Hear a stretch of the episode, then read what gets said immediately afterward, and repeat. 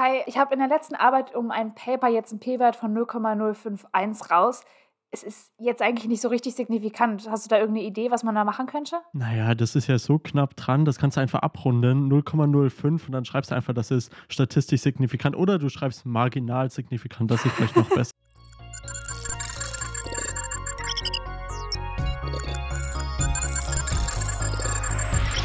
Positiv korreliert. Der Psychologie-Podcast Feature Open Science mit Kai und Luise.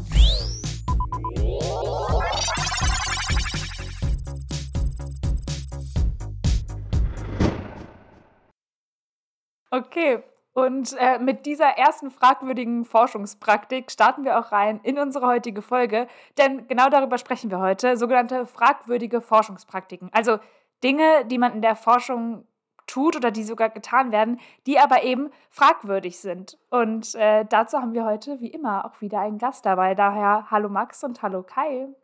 Hallo. Hallo Luise und hallo Herr Kai natürlich auch von meiner Seite. Schön, dass du dabei bist. Also, wir haben heute Maximilian Frank dabei. Wir haben ja eine Kooperation in dieser Staffel mit der Open Science AG von der PsyPhaco, der Psychologischen Fachschaftenkonferenz. Und Maximilian ist der Koordinator gemeinsam mit David, den wir in einer späteren Folge auch noch kennenlernen, von dieser Open Science AG. Ich bin gespannt, äh, vielleicht kannst du uns nachher noch ein bisschen mehr dazu erzählen, aber abgesehen von dieser Open Science AG promovierst du auch an der LMU München, ist das richtig? Genau, korrekt. An der LMU München zu einem ganz spannenden Projekt namens MetaRap. Willst du uns vielleicht mal ganz kurz dazu am Anfang ein bis zwei Sätze erzählen? Sehr gerne, sehr gerne. Äh, genau, ich promoviere im äh, Projekt MetaRap. Das ist ein DFG-Forschungsprojekt, was sich damit beschäftigt, ähm, wie die Replikationsraten in den Sozialwissenschaften aussehen und vor allen Dingen, da haben wir auch schon einen schönen Bezug zu dem Thema der heutigen Folge, da können wir vielleicht nachher nochmal drauf kommen, äh, warum die ähm, Replikationsraten insbesondere in der Psychologie so gering ausfallen und was wir vielleicht auch in der Wissenschaft systematisch verbessern können, ähm, um die hochzuhalten. Um es vielleicht jetzt mal auf mein Thema zu münzen, da wird es dann ein bisschen, bisschen statistischer. Ich schaue mir ähm, Multilab-Replikationsprojekte an, also wo das gleiche Experiment in, von sehr vielen Forschern immer in exakt der gleichen Weise erneut durchgeführt wurde und bin dabei, deren Datensätze zu reanalysieren mit ordinalen Modellen, um sozusagen zu schauen, ob die statistischen Analysen, die man auswählt, auch einen Einfluss darauf haben, dass manche Experimente sozusagen am Ende als signifikant gelten und andere eben als nicht signifikant. Um dich jetzt noch ein bisschen besser kennenzulernen, starten wir in die Folgen immer mit äh, ein paar ganz kurzen Fragen, die ich dir gleich stelle, die vielleicht sogar schon ein bisschen was mit dem Thema zu tun haben. Bist du bereit? Hau raus. Super. It's game time. Bist du eher Team Methodenteil oder Ergebnisteil? Ganz klar Methode. Lieber Einleitung oder Diskussion? Diskussion. Beschäftigst du dich lieber mit Statistik oder Forschungsmethode? Super schwierige Frage, weil meine Forschungsmethode ist die Statistik, deswegen kann ich, kann ich einmal beides einloggen Ja, in dem das- Fall, ansonsten ist tue ich mich schwer. Arbeitest du lieber im Team oder allein? Im Team, wenn das ein gutes Team ist. Dann haben wir jetzt drei Antwortmöglichkeiten. Poster, Vortrag oder Workshop. Gut gemachter Workshop und auf keinen Fall Poster, ganz gruselig, konnte ich schon im Studium nicht leiden. Und dann ganz zum Schluss SPSS oder R. Ja. Was, passi was, was, was passiert, wenn man hier SPSS antwortet? Gibt es da, gibt's da eine Stromstöße? Hat noch keiner Also gemacht. Kurz, okay, ja, was passiert einfach nicht? Vielleicht noch kurz aus dem Nähkästchen geplaudert. Also wir haben äh, im Studium die ersten zwei, drei Jahre noch äh, SPSS gelernt und dann sozusagen genau Umstellung auf R gehabt Ja. und auch äh, froh, dass kein Student danach mehr in diese Software reingezwungen wurde. Ja, ansonsten wäre die Folge jetzt auch nach vier Minuten einfach vorbei gewesen. ich glaube, es gibt so einen roten Buzzer beim Kai auf dem Tisch und wenn man da was Falsches sagt, dann fliegt man gleich durch den Schleudersitz hier Retour. Ja, und du hast jetzt noch zwei Chancen, zweimal was Richtiges zu sagen. Du darfst nämlich noch zweimal einen Satz beenden. Äh, wir haben zwei Sätze für dich mitgebracht. Der erste Satz ist QRPs, also auf Deutsch fragwürdige Forschungspraktiken. Äh, keine Ahnung, vielleicht auf Deutsch FFPs, ich weiß nicht. Aber ähm, auf jeden Fall, fragwürdige Forschungspraktiken sind für mich Punkt, Punkt, Punkt. Mangelnde Transparenz in der Wissenschaft. Und dein Lieblings-QRP ist Punkt, Punkt, Punkt. Ah, ich glaube, Lisa hat schon erfolgreich angewendet, abrunden. Also einfach das schöne, Abrunden. das schöne mathematische Abrunden. Und zwar unabhängig von den kaufmännischen Regeln. Also ich sollte, auch wenn es unter 0,5 ist, nicht abrunden. Ich sollte eigentlich niemals abrunden.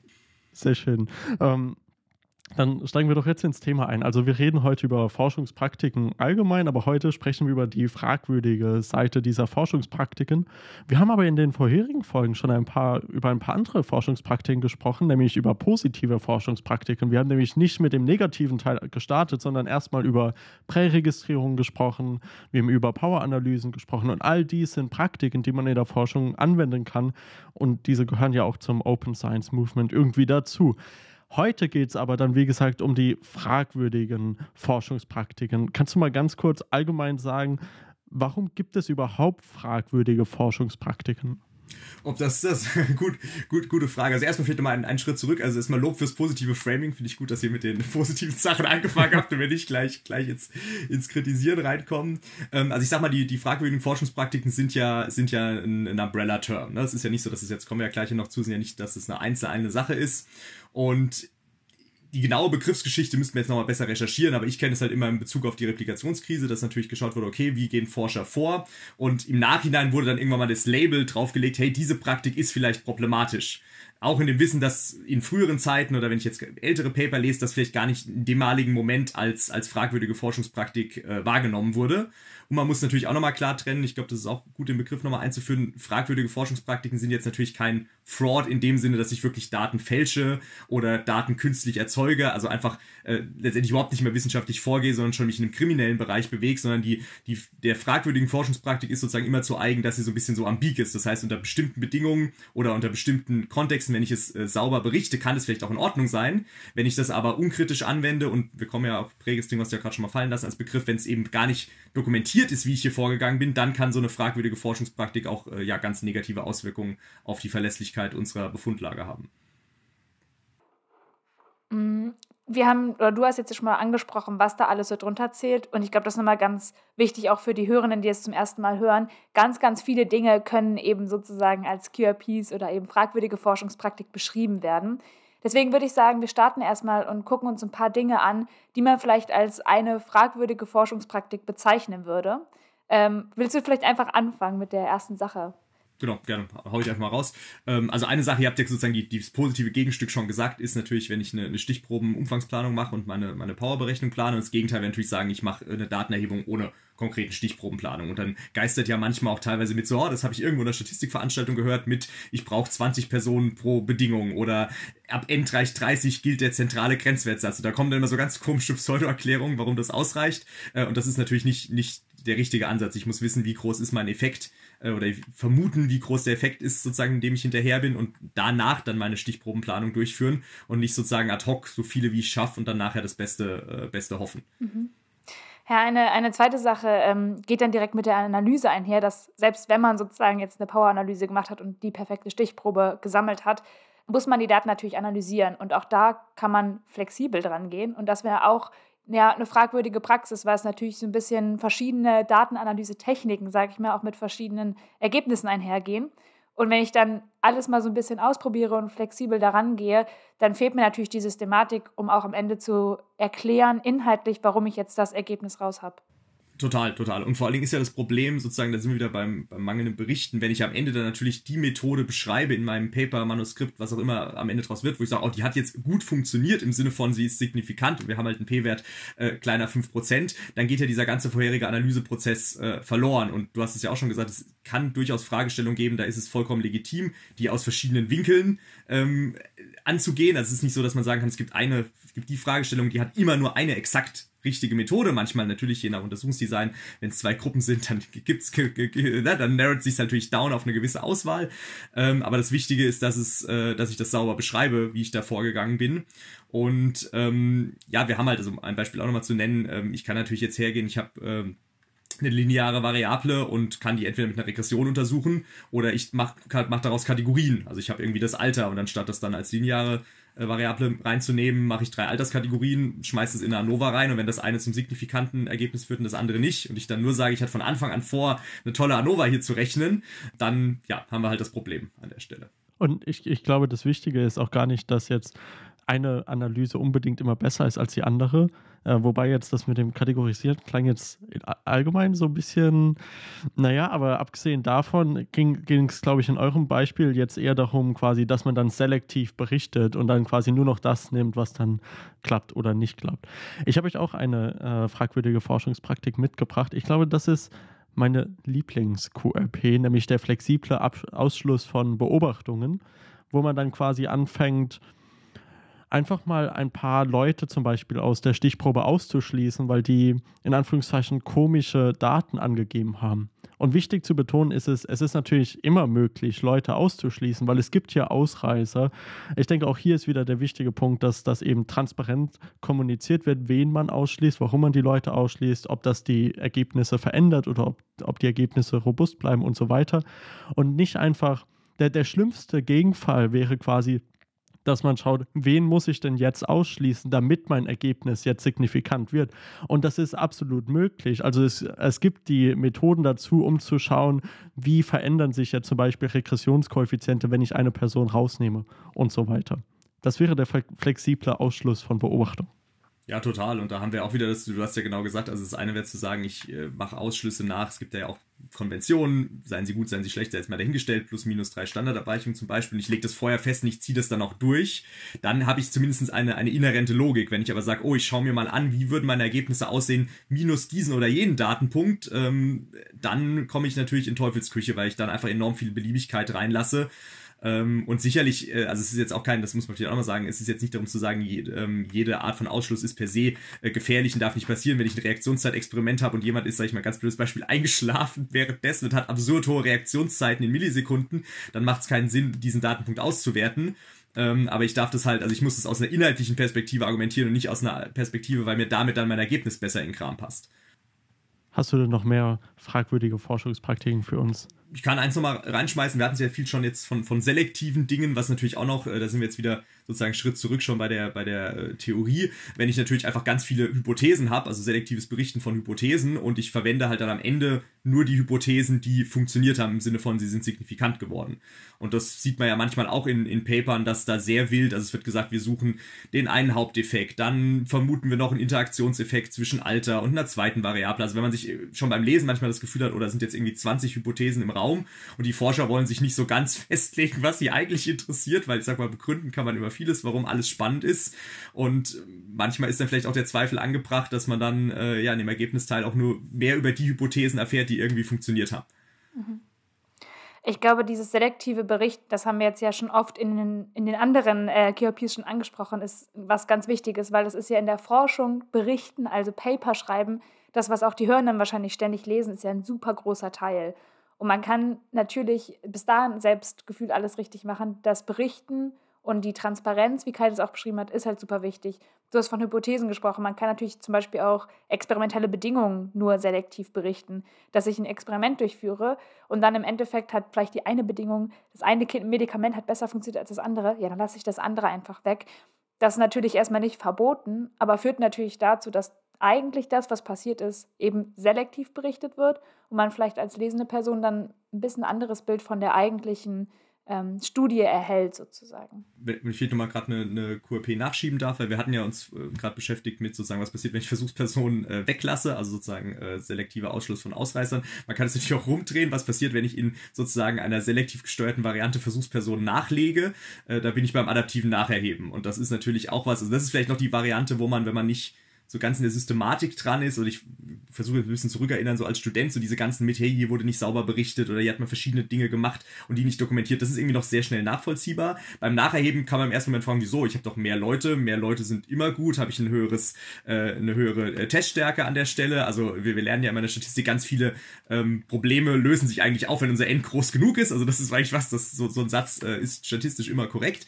Ähm, das Problem ist da halt auch wieder der, der Prozess der Beliebigkeit. Wenn ich zuerst sage, ich habe äh, beispielsweise beispielsweise durch meine Power-Analyse, ich brauche 100 Leute pro Bedingung ähm, und dann wird nicht signifikant und dann erhebe ich einfach nochmal 110, teste erneut, erhebe 120, also ich ziehe immer nach, bis es dann signifikant wird.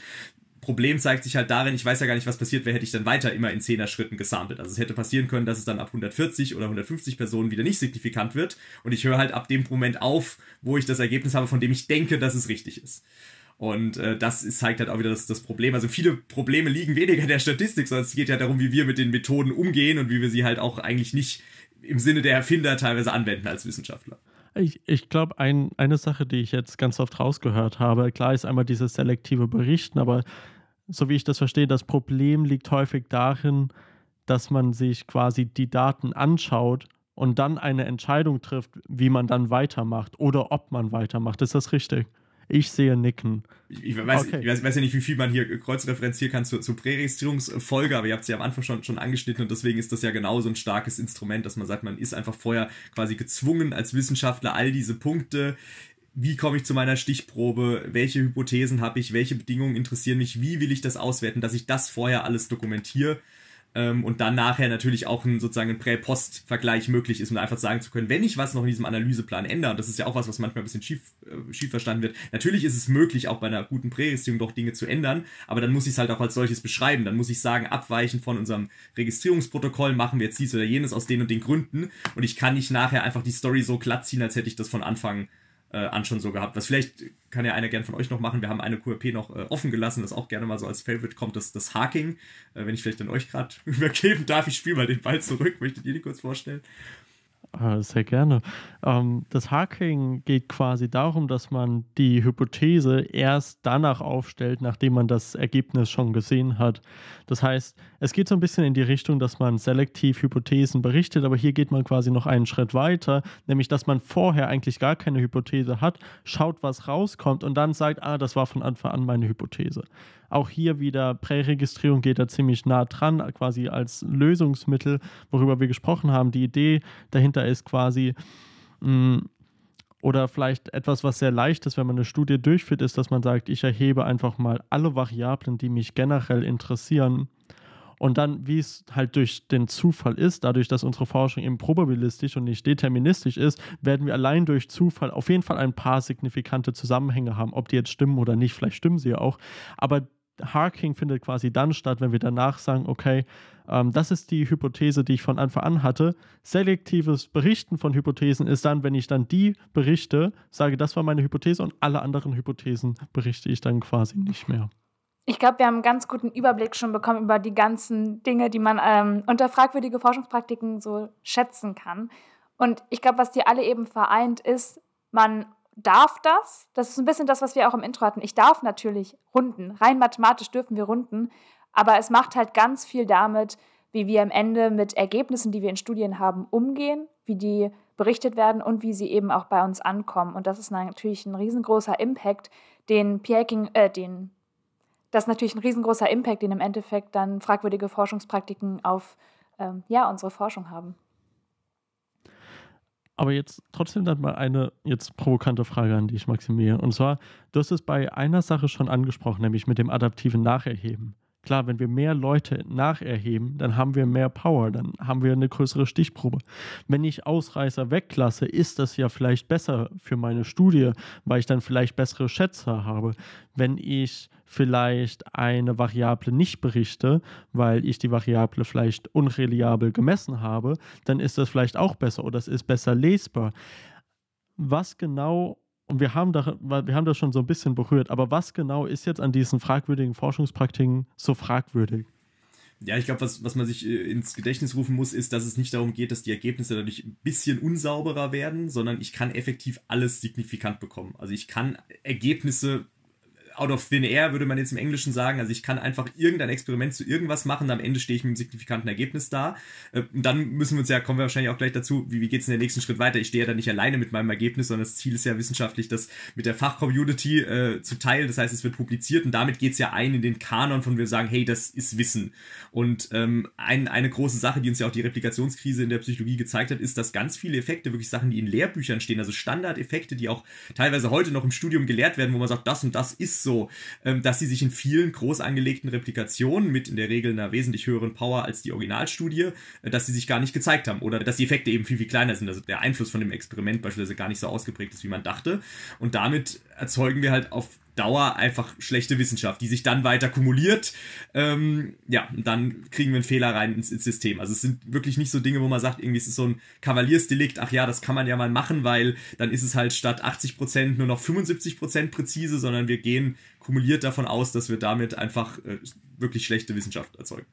Wir haben die Präregistrierung ja schon angesprochen in dieser Folge und haben eine Folge dazu gemacht, und zwar ist das die zweite Folge von Staffel 4. Ähm, und du hast da jetzt immer wieder darauf zurückgegriffen. Wie können wir denn jetzt die Präregistrierung da einsetzen? Also ist es sozusagen das Allheilmittel, um eben genau das zu verhindern? Also ich denke, alle, alle QRPs, die sehr stark mit diesem Thema, was berichte ich, was gebe ich dann am Ende an, da ist die Präregistrierung natürlich ein ganz scharfes Schwert, weil ich mich sozusagen, und man muss ja auch nochmal sagen, die Präregistrierung sorgt ja nicht dafür, dass ich jetzt automatisch anders oder besser forsche, aber die Präregistrierung sorgt dafür, dass ich mich an das, was ich zum Stand X, wenn ich ein Experiment plane oder beginne, meine Daten zu erheben, dass ich mich an diesen Wahrheitsstand sozusagen gebunden fühle und den auch einmal aufschreiben muss. Das ist vielleicht auch nochmal ein, ein Neben, äh, Nebenkriegsschauplatz, den ich kurz erwähnen, erwähnen möchte. Ich habe einfach auch den Eindruck gehabt, mit, auch aus, aus Gesprächen mit Studierenden, also ich war auch lange Zeit in der LMU mit Statistiktutor, wenn sie das einmal, also am Anfang ist es total ungewohnt, die Präregistrierung, wenn sie da aber einmal durch sind, dann hilft es auch denen, ihre eigene Forschung besser zu verstehen, weil man kommt, Kai hat es vorhin, glaube ich, in einem Beispiel auch gesagt, man kommt weg von diesem Modus mit, ach, das erheben wir mal, weil das könnte interessant sein. Oder insbesondere bei Fragebögen sieht man das ja gerne. Da gibt es am Ende irgendwie noch 200 demografische Variablen. Wenn man dann teilweise die Leute fragt, ja, es ist ja schön, dass du das erhebst, aber wie hängt das mit der Theorie zusammen, die du versuchen willst? Oder wie hängt es mit deinem Konstrukt zusammen? Und dann kommt manchmal die Antwort, weiß ich noch nicht, aber vielleicht weiß ich es ja, wenn ich in die Daten geschaut habe. Und, und diese Beliebigkeit, die dämme ich, dämme ich natürlich ein äh, mit einer Präregistrierung und gleichzeitig muss man aber auch, das ist auch wichtig, so ein bisschen dieses Mindset mitnehmen. Ähm, nur wenn ich das einmal aufgeschrieben habe, kann es nachher auch vollkommen valide Gründe geben, sich von dem zu entfernen. Ich muss die dann aber berichten, weil die Idee ist ja der Präregistrierung, das habt ihr sicherlich in der Folge äh, vorher auch schon, deswegen tut mir leid, dass ich jetzt ein bisschen wiederhole, wenn nicht, können wir das auch kürzen. Äh, die Präregistrierung ist ja öffentlich zugänglich, das heißt, ich muss mich vor anderen sozusagen transparent machen und zeigen, so und so habe ich zum Stand X drüber gedacht und jetzt unter neuen Erkenntnissen denke ich genauso drüber oder ich habe es aus denen den Gründen aktualisiert. Also Präregistrierung ist super. Wir sind ja Riesenfans von der Präregistrierung. Wir haben, wie gesagt, eine Folge schon darüber gesprochen. Aber man muss sich ja auch so fragen, warum machen Leute überhaupt diese fragwürdigen Forschungspraktiken? Was sind überhaupt die Ansätze oder die Anreize dahinter, warum man dann auf einmal anfängt, Leute auszuschließen zum Beispiel? Hm, ich weiß nicht, ob die Frage zu offensichtlich ist, aber inwiefern hängen denn diese QRPs dann auch zum Beispiel mit dem Publikationsdruck zusammen? Oder was ist die Motivation quasi dahinter, das alles überhaupt zu machen und die Daten so zu verändern, dass man am Ende die Ergebnisse hat, die man will? Ja, total. Ich glaube, die Frage ist, ist, ist, selbst wenn sie naheliegt, ist sie so wichtig, dass, dass man sie auf jeden Fall stellen muss. Weil viel davon ist natürlich im, im Wissenschaftssystem momentan so eingebacken, weil wenn man sich jetzt, also auf der komplett grünen Wiese, könnte man sich einfach fragen, naja, es gibt Experimente, die funktionieren, in dem Sinne von, dass das, was ich vorher von meinen Hypothesen erwartet habe, herauskommt oder die Manipulation funktioniert und es gibt Experimente, die schlagen fehl. Und all dessen ist in einer vielleicht sehr philosophischen, erkenntnistheoretischen Perspektive ja erstmal Wissenszuwachs. Dinge funktionieren, Dinge funktionieren nicht. Äh, das Problem ist aber, dass natürlich im Wissenschaftsbetrieb das hat ja auch mit der Psychologie nichts zu tun, das ist, glaube ich, in sehr, sehr vielen Fachkulturen so, ähm, geht man in diesem Label, dass natürlich Dinge, die funktionieren, besser sind als Dinge, die nicht funktionieren. Und man kann das irgendwie menschlich auch nachvollziehen. Ich habe äh, eine Theorie, mit der ich mich irgendwie äh, ne, verbunden fühle, wo ich denke, oh, die macht tolle Vorhersagen und dann zeigen die sich nicht in der Praxis, dann ist man irgendwie immer erstmal mehr enttäuscht, als äh, wenn sozusagen das wunderbar funktioniert hat. Ähm, kommen wir jetzt zum Publikationswesen, da zeigt sich aber natürlich die Tendenz, dass Dinge, die signifikant statistisch gesprochen oder jetzt sozusagen laienverständlich im weitesten Sinne, sie haben irgendwie funktioniert, äh, dass die natürlich eine wesentlich höhere Chance haben, veröffentlicht zu werden, als Dinge, die fehlschlagen. Und äh, damit entsteht natürlich auf die Wissenschaftler ein gewisses Druck. Wir sind ja auch, wenn wir jetzt mal groß werden darf, ja auch eingebettet in einem System, insbesondere im, im Mittelbau oder bei Promotionen mit befristeten Stellen und, ähm, sag ich mal, mit wirklich sicheren Arbeitsverhältnissen, die herrschen sehr weit oben erst in der Hierarchie. Das heißt, man muss in einem gewissen Zeitrahmen gewissen Forschungsoutput erzielen und den erziele ich natürlich besser, indem ich Forschung habe, die funktioniert äh, und nicht Forschung, die sozusagen die ganze Zeit zu nicht signifikanten Ergebnissen führt. Und damit entsteht ein gewisser Druck auf den Wissenschaftlern, ähm, ja, teilweise zu solchen Praktiken zu greifen. Und das ist vielleicht auch nochmal, also was, was man da halt schön sieht, ist sozusagen, wie so eine, eine wissenschaftstheoretische Betrachtungsweise auch ganz viel einfach damit zu tun hat, unter welchen Arbeitsbedingungen halt Leute in der Wissenschaft äh, an Sachen rangehen. Also es, ist, es wird immer sehr, sehr schnell, sehr groß. Ne? Eben waren wir noch bei, ich schneide irgendwie zwei Leute aus meinem, aus meinem Datensatz raus und dann bekomme ich ein signifikantes Ergebnis und schwupps ist mal zwei Sätze weiter bei, ähm, wie kommt man in die Wissenschaft, wie wird man dort vermeintlich erfolgreich und äh, was muss man vielleicht tun, um dort zu bleiben. Und äh, genau, das sind halt einfach falsche Anreizstrukturen, die in dem System momentan drin sind. Aber ich glaube, genau das ist der interessante Punkt, weil, weil man sich quasi fragen muss, warum habe ich den Anreiz, zwei Leute aus meiner Analyse rauszuschmeißen? Und das kann natürlich sehr groß und auf einmal sind das so systemische Fragen, aber äh, auch auf individueller Ebene freue ich mich einfach, wenn das rauskommt, was ich will. Mhm. Ich glaube, das ist so einer der Punkte, warum es dann eben so schwierig ist. Ich sehe, dass sich jetzt zum Beispiel durch das Open Science Movement da schon was verändert und quasi dann, wenn zum Beispiel jetzt zum Beispiel Präregistrierung immer ähm, allgemeiner wird und mehr Leute das durchführen, verändern sich so ein bisschen die Anreize. Allgemein würde ich mir quasi wünschen, dass sich die Anreize so verändern, dass man belohnt wird für gute Forschung statt für spannende Forschung. Hm, hast du da irgendwelche Gedanken dazu, wie man das vielleicht noch ein bisschen antreiben kann? Ja, ich glaube, da sind wir ja bei einem, bei einem großen Thema, was am, ähm, letztendlich dann äh, Research Assessment ist. Ne? Das wäre so der, so der englische Begriff. Also wie, wie messen wir das jetzt? Und äh, was ja momentan so der Standard ist, ähm, ist ja, dass ganz viel einfach hergenommen wird, in welchen äh, Journals bin ich unterwegs, was haben die für einen Impact-Faktor und wie viele Publikationen schaffe ich in einer, in einer gewissen Zeit. Also da ist ja auch noch so, ne, ist ja auch nicht so, jede Publikation ist ja auch nicht gleich wert. Eigentlich könnte man denken, wenn die Forschung, Forschung sollte viel wert sein, wenn sie irgendwie die Menschheit voranbringt und nicht, ob die, sie zwingend in Nature drinsteht oder nicht, aber da ist natürlich auch eine gewisse, äh, eine gewisse Wertigkeit im, im System. Und ähm, wenn man sich jetzt wiederum anschaut, ist, wie funktioniert sozusagen ähm, wie funktioniert jetzt Bewerberinnenauswahl an der Uni für Stellen? Da wird natürlich auch sehr viel auf Metriken geschaut, die ich einfach leicht messen kann. Du hast ja eben so, so schön gesagt, eigentlich sollte die Forschung belohnt werden, die, die gute Forschung ist, im Sinne von sie ist robust, verlässlich, methodisch sauber durchgeführt äh, und idealerweise noch erkenntnisreich. Das muss ich ja nicht ausschließen.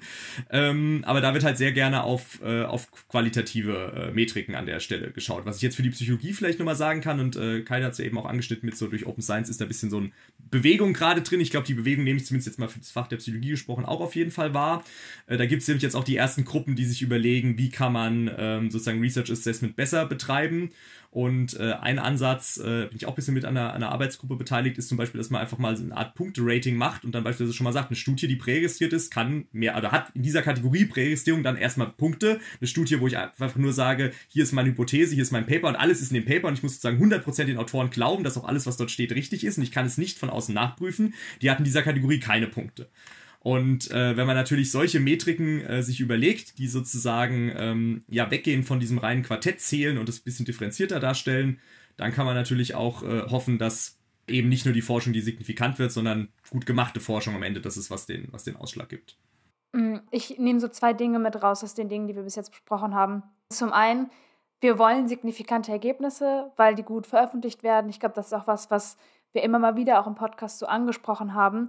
Und das natürlich so das, diese übergestellte Motivation sozusagen, wo wir dann so ein bisschen kontraintuitiv manchmal vielleicht gegengehen müssen. Auf der anderen Seite eben auch diese individuelle Ebene, dass man natürlich selber sich ganz viel Gedanken macht, eine super Hypothese aufstellt und dann möchte man ja auch selber, dass die ähm, ja signifikant ist. Ich glaube, das sind so zwei Motivationen, wo man so angehen muss sozusagen und wo eben mh, hm, fragwürdige Forschungspraktiken so ein bisschen daraus resultieren. Jetzt sind das irgendwie so Dinge, die so sehr stark finde ich, mit dem Forschungswesen ähm, einhergehen und die wir vielleicht haben, weil wir alle Forschung betreiben, so ungefähr. Hm, was hat das denn jetzt mit Studierenden zu tun? Auch vor dem Hintergrund, dass du ja auch dich mal eben genau mit fragwürdigen Forschungspraktiken bei Studierenden beschäftigt hast. Wo ist da so die Verbindung? Und wie erreicht das jetzt bitte uns Studis? Die Verbindung ist, äh, also ich glaube, erstmal sieht man da eine, noch einen Satz zum Publikationswesen sagen, also die Umfrage haben wir ja 2018 durchgeführt, wenn wir jetzt mal auf die Jahreszeit schauen. Ja. Publiziert wurde sie, äh, wurde sie 2022. Also man sieht auch die Mühlenwahl da äh, nicht, nicht so schnell an der Stelle. Ähm, genau, nee, also 2018, da waren wir in der, in der Open Science AG auch wirklich alle noch im, im Studiumkontext äh, am Start. Und wir sind eigentlich über das Thema gekommen, dass wir uns natürlich über den Zusammenhang Open Science, QAPs und das, dann gab es eben schon Studien zur Prävalenz, äh, also zur Verbreitung von QAPs unter, unter Forschenden. Also wo einfach eine Umfrage durchgeführt wurde, wo sozusagen Kollegen gefragt wurde, hey, was denkst du denn in deinem Feld, wie häufig werden diese Praktiken angewandt oder sozusagen Self-Report, hast du das selbst schon mal angewandt? Natürlich, das liegt alles unter dem Bias, äh, dass die Leute, also wenn sie nicht ehrlich drüber berichten in einer anonymen Umfrage, dann kann man es auch nicht 100% präzise messen, aber das ist ja bei vielen dieser Umfragen die, der Fall. Und wir haben uns dann die Frage gestellt, hey, wie ist das eigentlich bei Studierenden? Und das ist von einem äh, ganz, oder von einem zweiten Hintergrund nochmal spannend. Äh, Kai hat das Wort vorhin ja auch schon gesagt, Publikationsdruck ist ja eigentlich was, was ich als Student nicht verspüren sollte. Also ja. Also klar gibt es auch Studierende, insbesondere im Master, die vielleicht schon fest vorhaben, in die Wissenschaft zu gehen und dann auch schon erste Sachen publizieren. Das ist ja auch total super und das ist was, was uns irgendwie als Open Science Gruppe immer freut. Aber einen direkten Publikationsdruck gibt es nicht. Also was man halt im Studium hat, ist doch eher Notendruck. Ja. Ähm, und dann war unsere oder unsere sozusagen Arbeitshypothese war so ein bisschen zu schauen, hey, wenn es ja eine QRP-Prävalenz unter Studierenden gibt, naja, woher kommt die denn? Also sie kommt oder die Verbreitung von QRP. Sie wird sicherlich nicht aus dem Elternhaus kommen. Keiner von uns wurde sozialisiert mit, wenn du einen P-Wert berechnest, dann sorg auf jeden Fall, dass er unter 5% ist. Ähm, und es war so ein bisschen so, die, wie gesagt, die Arbeitshypothese, dass wenn QRPs verbreitet sind, dass das vielleicht auch was ist, was von den Lehrenden in gewisser Art und Weise kommt. Sei, sei es jetzt ähm, wissentlich oder unwissentlich. Natürlich nicht im Sinne von, dass Dozenten vorne stehen und QAPs lernen, aber es reicht ja beispielsweise schon, dass äh, man in einem EMPRA, also dem ersten empirischen Praktikumsstudium, wo man unter Anleitung von einem Dozenten seine erste Studie äh, designt, durchführt, Daten erhebt und auswertet, also quasi wie so ein kleines Mini-Forschungsprojekt, dass da der Dozent immer sehr positiv über signifikante Ergebnisse spricht ja. und eher negativ über nicht signifikante und dann nimmt man vielleicht so eine implizite Werthaltung schon mit auf wo man dann denkt, ach ja, dann schaue ich mir halt vielleicht meine Ausreise nochmal so an, dass ich das Ergebnis bekomme, was signifikant ist, in, dieser, in diesem falschen Verständnis, dass das dann vielleicht auch für die Note positiv ausschlaggebend ist. Und das war so der, ähm, das war so diese, diese ja, Arbeitshypothese, warum wir gesagt haben, wir wollen dazu eine, eine Umfrage machen und uns QRPs unter äh, Studierenden angucken. Was habt ihr rausgefunden? Ah, das ist jetzt immer die Challenge-Frage. Ich kann, die, die, die unangenehme Antwort wäre zu sagen, read, read the paper. Äh, ich versuche mich mal an einem, an einer, einem grob, äh, grob Zusammenfassung. Also wir haben festgestellt, dass QRPs auch auf jeden Fall verbreitet sind. Also es ist nicht so, dass man sagen kann, dass, ähm, na, also verbreitet kommt natürlich auch wieder drauf an, was ist, was sagt man jetzt als große Zahl. Und dann komme ich nochmal zur, zur Gesamtzusammenfassung. Ähm, es gibt da so zwei Lesarten. Eine haben gesagt, naja, wenn wir sinngemäß unter 50 Prozent sind, dann passt's ja doch. Äh, und wenn man, dann macht ihr, dann macht ihr noch weniger, äh, weniger als die Hälfte macht irgendwelche Fehler.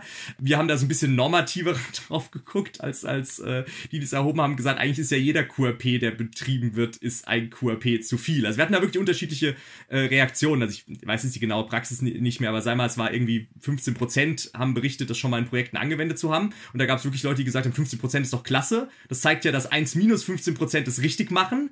Und es gab Leute, die gesagt haben, wow, 15% der Studierenden haben aus welchem Beweggrund auch immer hier eigentlich was angewandt, was zu einer Verzerrung in den Ergebnissen führt.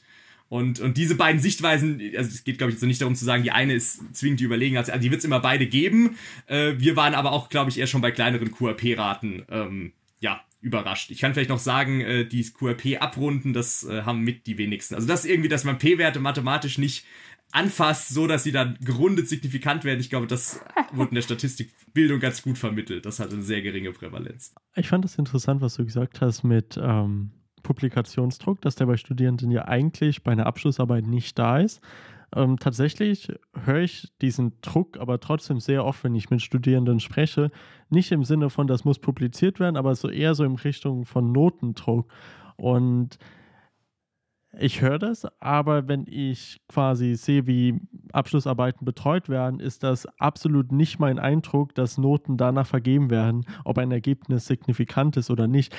Habe ich einfach bisher nicht so erlebt. Kann natürlich vorkommen, glaube ich, aber ist meistens nicht der Fall. Das vielleicht nur mal als Idee. Und vielleicht ein Tipp, und ich glaube, wir äh, sind eh gleich zu Ende, aber noch eine Sache von mir. Was ich häufig empfehle bei Abschlussarbeiten ist, stellt eure Hypothese doch so auf, dass sie dass es interessant ist, egal was rauskommt. Ja. Ich finde, das sind immer, find, sind immer sehr spannende ähm, Hypothesen oder einfach mal zwei gegensätzliche Hypothesen aufstellen und sagen, wir können irgendwie beides aus der Theorie herleiten und dann mal schauen, was rauskommt. Das ist dann zwar eher explorativ und nicht konfirmatorisch, aber genauso plausibel. Okay, spannend. Ansonsten würde ich sagen, wir kommen zu unserer letzten Kategorie für heute, nämlich den Tip-Top-Top-Tipp. Falls du den noch nicht kennst, Maximilian, wir geben am Ende alle einen Tipp. Ich bin überrascht, äh, wir quasi denken, äh, was man irgendwie für, von der Folge mitnehmen kann. Luise, willst du beginnen? Midterm Top 10. Was ich so aus der Folge rausgenommen habe, ist, dass man sich anschaut, was sind denn fragwürdige Forschungspraktiken. Also, dass man wirklich gerade im Studium sich nochmal anguckt, was man alles da so ganz grob drunter zählen würde, sozusagen, um nicht aus Versehen aus der Motivation raus, jetzt irgendwas signifikant haben zu wollen, in so eine Falle, sage ich mal, tappt. Und das dann vor allem auch weiterzuführen, je weiter man auch im Berufsleben sozusagen voranstreitet. Weil, was ich heute nochmal mitbekommen habe, es sind einfach super viele Dinge, die man da machen kann, die eben vielleicht doch fragwürdiger sind, als man vermutet. Zwei Dinge von mir. Eine ist so ein bisschen mehr Meta, deswegen äh, erlaube ich es mir, zwei Dinge zu sagen. Ich fange mit der Meta-Sache an. Äh, und zwar, ich finde es gut, dass wir heute nicht über P-Hacking gesprochen haben, weil ich finde, P-Hacking ist ein richtiger Modebegriff. Und auf einmal sagt man, ah, äh, das ist gep-hackt und auf einmal steht das für alles. Ich glaube, es ist viel wichtiger, dass man sich das genau im Detail ja. anschaut, genau wie du es gerade angesprochen hast, Luise. Jetzt aber ein wirklicher Tipp. Ähm, also ich analysiere in meinem tagtäglichen Leben wahrscheinlich 80 Prozent meiner Zeit verbringe ich mit Datenanalyse und ich habe schon sehr viele fragwürdige Forschungspraktiken selbst angewandt. Ich glaube, was ich mittlerweile mache oder versuche zu machen, ist, dass ich sage, okay, ich analysiere Daten mit vielen verschiedenen Methoden oder vielen verschiedenen Analysen und, und und dann freue ich mich auch total, wenn ich eine Analyse mache, wo das Ergebnis signifikant ist. Und ich will das auch gar nicht verneinen, sondern es ist einfach ein schönes Gefühl. Aber ich versuche mir zu sagen, wenn diese eine Analyse, die ich gemacht habe, bei also dieses eine Ergebnis jetzt einmal signifikant wurde und sobald ich irgendwas verändere, ist es auf einmal nicht mehr robust, dann kann ich diesem Ergebnis wahrscheinlich nicht trauen. Und ich glaube, dann ich versuche mein Mind Mindset so ein bisschen zu shiften in Richtung von Robustheit und einfach, dass ich schaue, wenn ich etwas berichte, wie robust ist das wirklich? Und versuche so ein bisschen jetzt ich persönlich äh, fragwürdige Forschungspraktiken anzugehen. Hast du noch einen Tipp für uns, Maximilian? Ich glaube, wir brauchen dringend eine Folge zum Thema Multiverse Analysis, um mal einen Spoiler auszulegen. ähm, ja, vielleicht, was, was nehme ich aus der Folge mit? Äh, ich glaube, ganz wichtig ist es einfach das Thema Sensibilisierung. Äh, also ja. Also wenn ich erstmal, wenn ich, nur wenn ich weiß, dass diese Praktiken, die ich vielleicht aus ganz anderen Kontexten anwende oder kennengelernt habe, dass die kumuliert zu Problemen führen kann, dann kann ich dagegen vorgehen mit Methoden wie Präregistrierung, Stichprobenplanung, haben wir schon angeschnitten. Äh, und glaube ich, uns als Open Science AG natürlich auch nochmal wichtig, einfach die Sensibilisierung der Studierenden. Ähm, und ich glaube, das haben wir jetzt ja auch ganz deutlich gemacht. Kein Student sollte irgendwie den Druck verspüren, dass er seine Ergebnisse so hinbiegt, in der Erwartung, dass das dann dem Dozent oder der Dozentin irgendwie besser gefällt. Äh, ihr werdet bewertet für äh, das saubere Durchführen, das gute äh, Berichten, also letztendlich für gute Wissenschaft auch schon im Studium und nicht äh, für catchy Ergebnisse am Ende. Ähm, und mhm. das ist, glaube ich, auch was, was, was uns einfach nochmal ein Anliegen ist in der akademischen Lehre. Prima. Wir danken dir, dass du dabei warst. Ich glaube, wir hätten noch äh, stundenlang weiter äh, quatschen können. Ähm, es war eine spannende Folge, weil wir äh, wirklich auf ganz vielen Leveln irgendwie jetzt dann die Diskussion hatten. Wir haben sehr im Detail gesprochen, was äh, fragwürdige Forschungspraktiken sind, aber sind dann auf einmal auch auf Wissenschaft als System eingegangen, um ein bisschen mehr zu verstehen, warum wir das überhaupt machen. Ähm, ich fand das sehr spannend. Äh, deswegen danke, dass du dabei warst. Ähm, die Staffel ist aber noch nicht vorbei. Wir haben noch viele weitere spannende Folgen äh, mit anderen spannenden Gästen.